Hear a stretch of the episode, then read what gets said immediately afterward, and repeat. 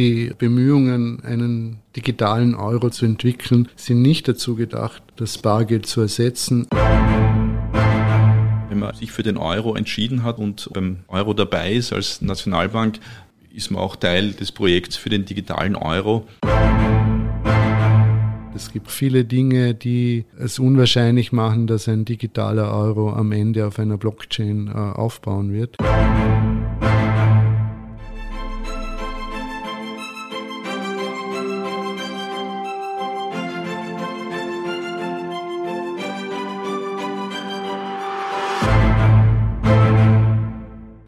Der digitale Euro. Was genau kann man darunter verstehen? Was sind die Pläne der Europäischen Zentralbank und welche Rolle nehmen dabei die nationalen Notenbanken ein? Herzlich willkommen zum Podcast der Österreichischen Nationalbank. Mein Name ist Carmen Sohn und ich gehe heute gemeinsam mit unseren beiden Experten Beat Weber und Martin Summer diesen Fragen auf den Grund.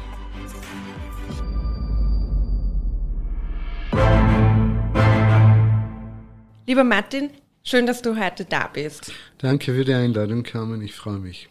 Und auch an dich, Beat, ein Danke, dass du dir heute Zeit genommen hast. Hallo, freut mich dabei zu sein. Ich starte gleich mit der grundlegendsten Frage. Was ist der digitale Euro? Ja, jetzt, äh, wenn wir an der Supermarktkasse stehen, ist die Frage bar oder mit Karte. Hinter Bargeld steht die Zentralbank. Hinter der Karte stehen unsere Kontoguthaben bei Geschäftsbanken.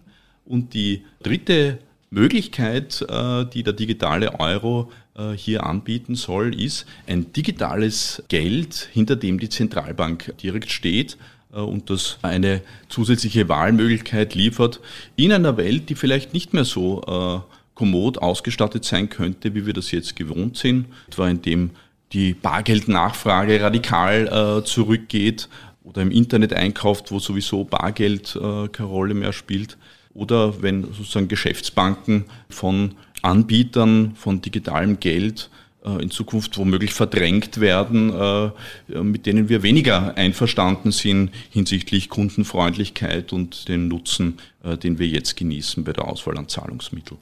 Und in so einer Zukunftswelt, die sich womöglich stark verändert, auf die wollen wir vorbereitet sein, um hier einen sicheren digitalen Anker für uns alle bereitzustellen.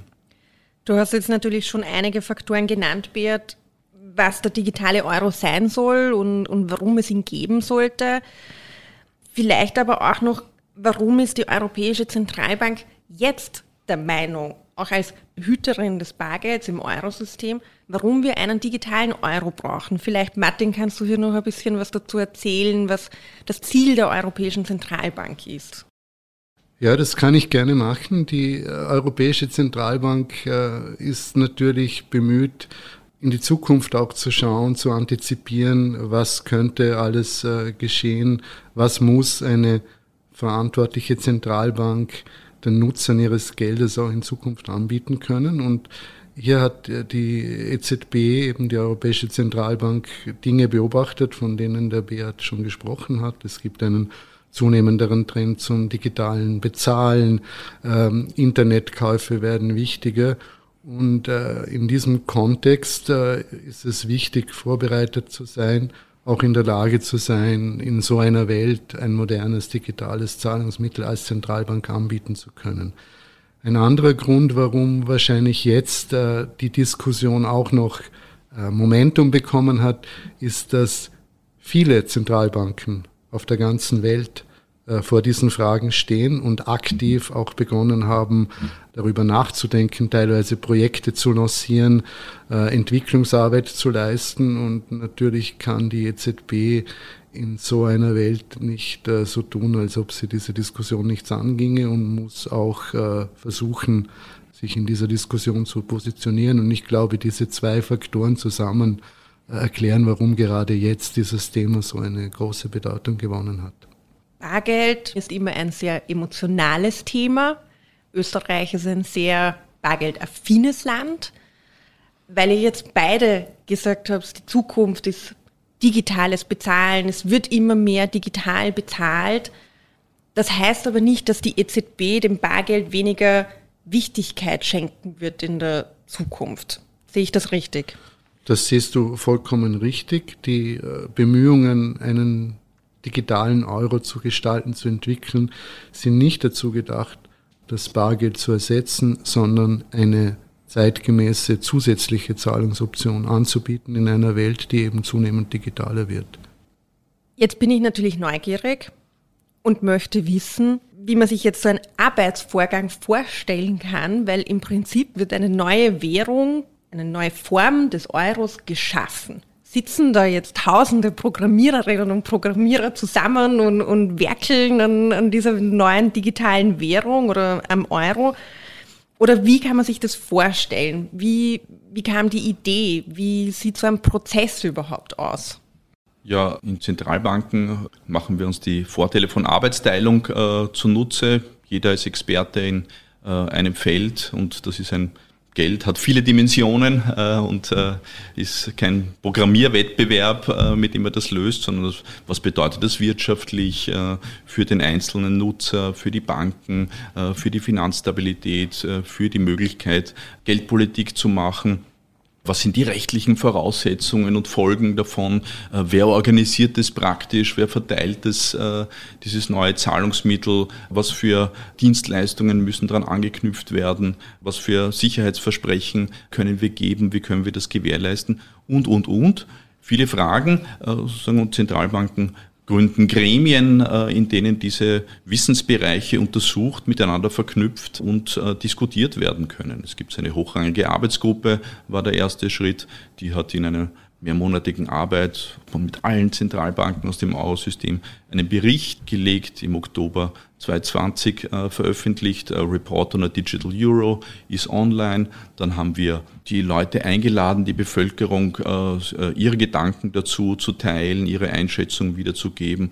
Gab einen irrsinnigen Response. Über 8000 äh, Leute äh, haben, haben da ihre Anmerkungen eingesendet war ein durchwegs positiver äh, Response, wo die Leute gesagt haben, ja, äh, mehrheitlich finden wir das gut äh, und Sicherheit ist uns wichtig natürlich bei diesen Sachen. Und das war eine, ein wichtiger Input. Und jetzt im Juli hat der EZB-Rat beschlossen, eine sogenannte Projektuntersuchungsphase zu starten, wo mit diesen auf dieser Vorarbeiten jetzt ein bisschen genauer geschaut werden soll, wie könnte so ein digitaler Euro ausschauen, was muss er können, bevor wir dann in einigen Jahren äh, vielleicht äh, also uns dann der Frage nähern, wollen wir den wirklich einführen, äh, ja oder nein. Und bis dahin sind auf vielen Strängen zu vielen Themen, äh, die ich äh, angeschnitten habe, viele Expertise zu sammeln aus, aus allen äh, Bereichen und zu einem konzisen, arbeitsfähigen Ganzen zusammenzurühren. Und da wird viel Papier oder sozusagen digitale Zeilen aufgeschrieben werden müssen, auch programmiert natürlich und, äh, und Versuche gestartet werden auf dem IT-Bereich, aber sozusagen Zahlungsexperten, Rechtsexperten, Betriebswirte, äh, Volkswirte, Dienstleistungsexperten, äh, Psychologen und, und IT-Fachkräfte werden da in einen interessanten Austausch treten müssen und viel Arbeit leisten, bis wir sozusagen ein darstellbares Produkt haben, so wie das ja auch bei kommerziellen Produkten üblich ist, sozusagen auch die besten Digitalprodukte werden nicht in irgendwelchen äh, IT-Nerd-Garagen entwickelt, sondern da kommt eine Menge Expertise aus verschiedenen Bereichen äh, über viele Jahre zusammen, bis man da äh, als Konsumentin das in den Händen halten kann. Weil du es angesprochen hast, vielleicht Martin, kannst du uns dazu ein paar Einblicke geben. Thema Preisstabilität, Finanzmarktstabilität. Jetzt gehe ich davon aus, dass der digitale Euro denselben Wert haben wird wie das Buchgeld Euro oder das Bargeld Euro. Erste Frage, liege ich da richtig? Und zweite Frage, wenn es jetzt einen Zusatz zum Bargeld, zum Buchgeld gibt, eben diesen digitalen Euro, kann das überhaupt Auswirkungen auf die Finanzmarktstabilität haben? Was, was wird da überlegt? Was wäre da die Sorge? Also das, äh, die erste Frage äh, lässt sich, glaube ich, leicht dadurch beantworten, dass du dir vorstellen musst, ein Euro ist immer ein Euro. Es unterscheidet sich nur darin, wer sozusagen garantiert den Wert. Wenn es ein Bankguthaben Euro ist, ein Euro von deinem Konto garantiert deine Bank den Wert dieses Euros. Wenn es ein Euro ist, ein digitaler Euro, garantiert die EZB den Wert. Aber ein Euro bleibt immer ein Euro. Gut zu wissen. Bei der Finanzmarktstabilität äh, ist es so, dass natürlich es vollkommen einsichtig ist, dass wenn du ein neues Zahlungsmittel einführst in eine bestehende Landschaft von Zahlungsmitteln, die schon zur Verfügung stehen, dass dann ähm, eine Strukturveränderung stattfindet. Ja, das passiert ja dann was mit diesem neuen Geld. Dann könnte es ja sein, dass manche das zusätzlich verwenden, manche verzichten dann auf Altes und gehen in das Neue. Es erzeugt Finanzströme. Und man muss natürlich äh, sich genau überlegen, wie dieses neue Angebot ausgestaltet ist, dass nichts Abruptes, Krisenhaftes, Exzessives äh, in diesen Kapitalströmen passiert. Das ist vielleicht jetzt etwas abstrakt äh, formuliert, aber letztlich äh, gibt es gewisse offene Fragen darin, die vielleicht auch sehr technisch sind. Man muss darüber nachdenken, das wird genau in diesem Prozess gemacht. Aber natürlich ist es klar, dass ein, ein neues Zahlungsmittel verändert das Finanzsystem einfach dadurch, dass es eine neue Option schafft. Und man muss sich dann eben durchdenken, was bedeutet das. Welchen Part nehmen wir als österreichische Nationalbank nun in diesem Arbeitsprozess ein? Die österreichische Nationalbank ist in diesem Arbeitsprozess ein äh, Kooperationspartner, weil wir ja ein Teil des Eurosystems sind, so wie die Bundesbank oder die Banca d'Italia. Ähm, es gibt sehr viel ähm, Expertise hier in, in der ÖMB, auf die das Eurosystem für diese Kooperation gerne zurückgreift. Wir arbeiten daher in allen diesen Gremien mit, die der Beat schon erwähnt hat, zum Beispiel in dieser Arbeitsgruppe die den äh, Bericht erarbeitet hat, die diese Umfrage gemacht hat, die eingangs erwähnt wurde. Ähm, wir haben ganz hervorragende Zahlungsverkehrsexperten, die eingebunden sind. Äh, auch unsere IT-Kollegen arbeiten mit an technischen Experimenten, an technologischen Diskussionen. Und so haben wir hier eine Möglichkeit, ähm, unsere Expertise in ein großes gemeinsames Projekt einzubringen, was wir gerne machen und andererseits ist die EZB auch sehr froh, dass sie auch auf die Expertise der ÖMB in diesem Projekt zurückgreifen kann. Es ist eine gemeinsame Anstrengung. Wir können was beitragen und wir tun das auch gerne. Wenn jetzt die Europäische Zentralbank sich jetzt im Prozess befindet, ihr habt eingangs gesagt, viele Notenbanken auf der Welt, also natürlich auch außerhalb des Eurosystems, beschäftigen sich gerade mit diesem Thema digitaler Euro. Jetzt hört sich das für mich ein bisschen so an, also wir im Eurosystem kochen unser Süppchen und vielleicht die Fette in Amerika kocht ihr Süppchen. Wird es dann so sein, wenn dann diese digitalen Währungen etabliert sind, entsteht dann ein bisschen ein Konkurrenzkampf? Wer ist schneller, wer ist besser? Oder wäre es wahrscheinlich zielgerichteter, wenn die sich vielleicht auch in den Merkmalen ähnlich sind, um eine Stabilität der Währungen beizubehalten. Was meint ihr da dazu? Ich, ich glaube, äh, man darf hier eines nicht vergessen oder muss sich in Erinnerung rufen, dass es auch jetzt schon so ist, dass die Zentralbanken in der ganzen Welt, vor allem die großen Zentralbanken, die Fed in den USA, die EZB, die Bank of Japan, die Zentralbanken der großen Volkswirtschaften in der Welt, ein sehr äh, ausgefeiltes, äh, funktionierendes Netzwerk an Kooperations- und Abstimmungsprozessen haben, auch Institutionen haben wie die Bank für internationalen Zahlungsausgleich, wo diese Banken, obwohl sie für eigene Währungsräume zuständig sind, kooperieren in globalen Fragen. Zum Beispiel in der Finanzkrise vor zehn Jahren war es möglich, dass die Fed, der EZB, die EZB, der SNB und so weiter ausgeholfen haben mit äh, Stabilisierungsmaßnahmen. Das war nur möglich durch äh, diese internationale Kooperation, die natürlich auf bestehenden Strukturen aufbauen konnte. Und hier ist es ganz ähnlich. Äh, es gibt natürlich diese internationale Diskussion, wie koordinieren wir uns. Äh, es gibt eine Diskussion über Standards. Nur weil wir in einer sehr frühen Phase sind, nicht nur in der EZB, sondern auch weltweit, entwickelt sich diese Diskussion gerade, aber die Strukturen, die Kooperation und die Einsicht in die Notwendigkeit, diese Dinge ähm, im Auge zu behalten, die du ganz richtig angesprochen hast, die ist da. Eine Frage. Eurosystem, 19 Notenbanken. Gibt es eine Opt-out Möglichkeit für eine Notenbank oder für ein Land, das sagt, nein, also mit diesem digitalen Euro möchten wir nichts zu tun haben, wir, wir möchten den dann auch nicht einführen. Zusätzlich aber auch die Frage, zum Beispiel Schweden, Dänemark, ist es dann möglich, zum Beispiel für eine Schwedin oder einen Dänen den digitalen Euro zu verwenden? Gibt es da schon Überlegungen? Wenn man sich für den Euro entschieden hat und beim Euro dabei ist als Nationalbank, ist man auch Teil des Projekts für den digitalen Euro und ist naturgemäß äh, damit im Boot, äh, das auch anzubieten. Für den einzelnen Nutzer ist dann eher die Frage, nehme ich das oder nicht? Naja, niemand wird gezwungen, niemand wird äh, Geld äh, aufgezwungen, sondern du entscheidest dich freiwillig unter einer Vielzahl von Möglichkeiten. Und wenn du äh, den digitalen Euro äh, möchtest und äh, den Zugang äh, dir leisten kannst, nimmst du das. Und wenn du es nicht möchtest und mit Bargeld und Kontoguthaben zufrieden bist, dann machst du das. Ne? Also es ist Nichts von den bestehenden Zahlungsmitteln wird abgeschafft und eine Konversion in den digitalen Euro erzwungen. Eine interessante Frage ist, äh, was ist mit äh, Leuten, die nicht im Euroraum wohnen, dürfen die auch den digitalen Euro benutzen? Das ist eine heikle Frage, weil es ist aus unserer Sicht keine Maßnahme, jetzt um den internationalen Währungswettbewerb anzuheizen oder andere Staaten zu kassieren, äh, dass, dass die mit, mit Euro überschwemmt werden.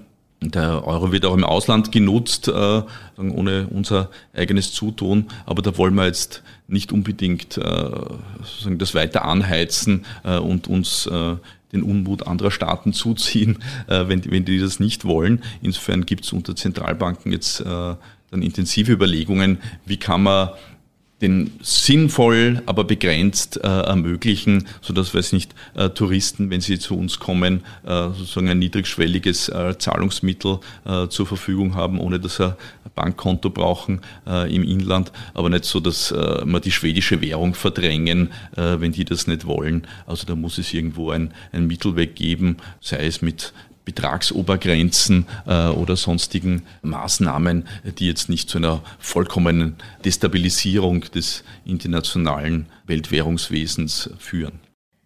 Ich habe vorher explizit Schweden genannt, weil ja hinlänglich bekannt ist, dass die Schwedinnen und Schweden eine sehr hohe Affinität für digitales Bezahlen haben und auch zu lesen ist, dass die Schweden, also die Notenbank dort bereits an einer digitalen Währung, der digitalen Krone arbeitet.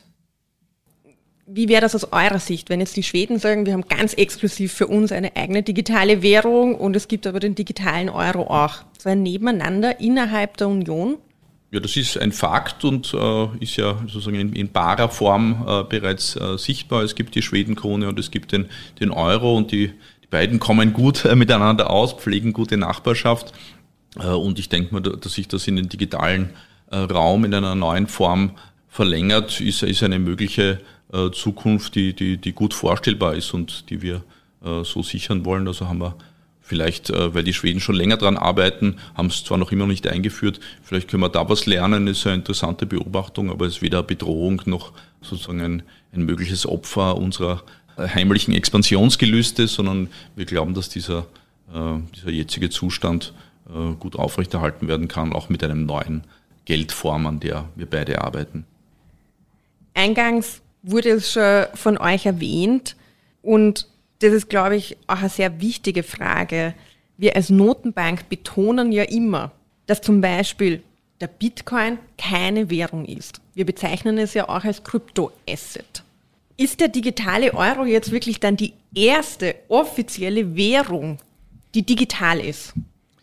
Ja, ich meine, digital bezahlen kann man in Euro jetzt schon, aber es ist halt äh, bei den digitalen Zahlungsmitteln, das sind im Wesentlichen unsere Kontoguthaben, äh, die wir mit Karte oder mit Handy bewegen. Und dafür steht die Geschäftsbank gerade. Digitales äh, Zentralbankgeld gibt es auch jetzt schon, aber das sehen nur Banken. Banken zahlen damit untereinander mit Reserveguthaben, die sie in digitaler Form bei uns halten. Was es bislang noch nicht gibt, ist äh, ein digitales Zahlungsmittel äh, in offizieller Währung, für das die Zentralbank gerade steht und das äh, Menschen wie du und ich für Alltagszahlungen nützen können und ähm, ja, sicher im Vergleich zu selbsternannten Kryptowährungen, die sozusagen keinerlei Qualitätsanforderungen erfüllen können, die wir als Nutzer uns von einer Währung erhalten, nämlich Stabilität und allgemeine Akzeptanz. Äh, und irgendwen, der dafür verantwortlich ist und gerade steht, äh, ist das alles äh, beim digitalen Euro natürlich so, wie das bei echtem Geld üblich ist. Es gibt eine verantwortliche Instanz, die sozusagen einen Auftrag hat, den Wert zu stabilisieren. Es gibt Deckungswerte und du kannst davon ausgehen, dass du überall, wo man digital bezahlen kann, den digitalen Euro einsetzen kannst. Stichwort Blockchain. Inwieweit ist, ist, ist die Blockchain-Technologie relevant für die Entwicklung des digitalen Euros?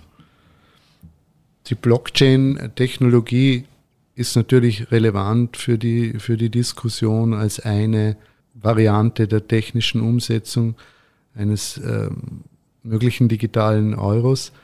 Allerdings ähm, gibt es auch viele Dinge, die es unwahrscheinlich machen, dass ein digitaler Euro am Ende auf einer Blockchain äh, aufbauen wird, weil die Blockchain-Technologie ähm, ist ja nicht in einer Isolation zu verstehen. Im Rahmen der Kryptowährungen spielt sie zusammen mit komplizierten Anreizmechanismen wie dem Mining und anderen äh, Features die Rolle, dass das Bitcoin-System von keiner zentralen Instanz kontrolliert werden kann. Es ist also sozusagen eine Technologie, die die Dezentralisierung der Kontrolle eines Systems unterstützt. Im Falle einer Zentralbankwährung äh, ist genau das Thema das Umgekehrte. Wir haben eine verantwortliche äh, Instanz, die am Ende sozusagen den Wert garantiert, gerade steht und verantwortlich ist und auch am am Ende des Tages die Kontrolle über die Validität und die Korrektheit der Transaktionen übernimmt. Und deshalb ist sozusagen dezentrale Kontrolle nicht das Problem des digitalen Euros. Wo ich dann überall mit dem digitalen Euro bezahlen kann und wie genau der Zahlungsvorgang mit dem digitalen Euro für mich als Konsumentin aussehen könnte, bespreche ich wieder mit euch beiden im zweiten Teil dieser Podcast-Episode. Das war eine weitere Folge von Die Nationalbank, der Podcast. Bei Ihnen ist noch eine Frage offen geblieben? Dann schreiben Sie uns gerne eine E-Mail via socialmedia.oenb.at oder natürlich gerne auch eine Nachricht über unsere Social Media Kanäle, Twitter und Instagram. Bis bald!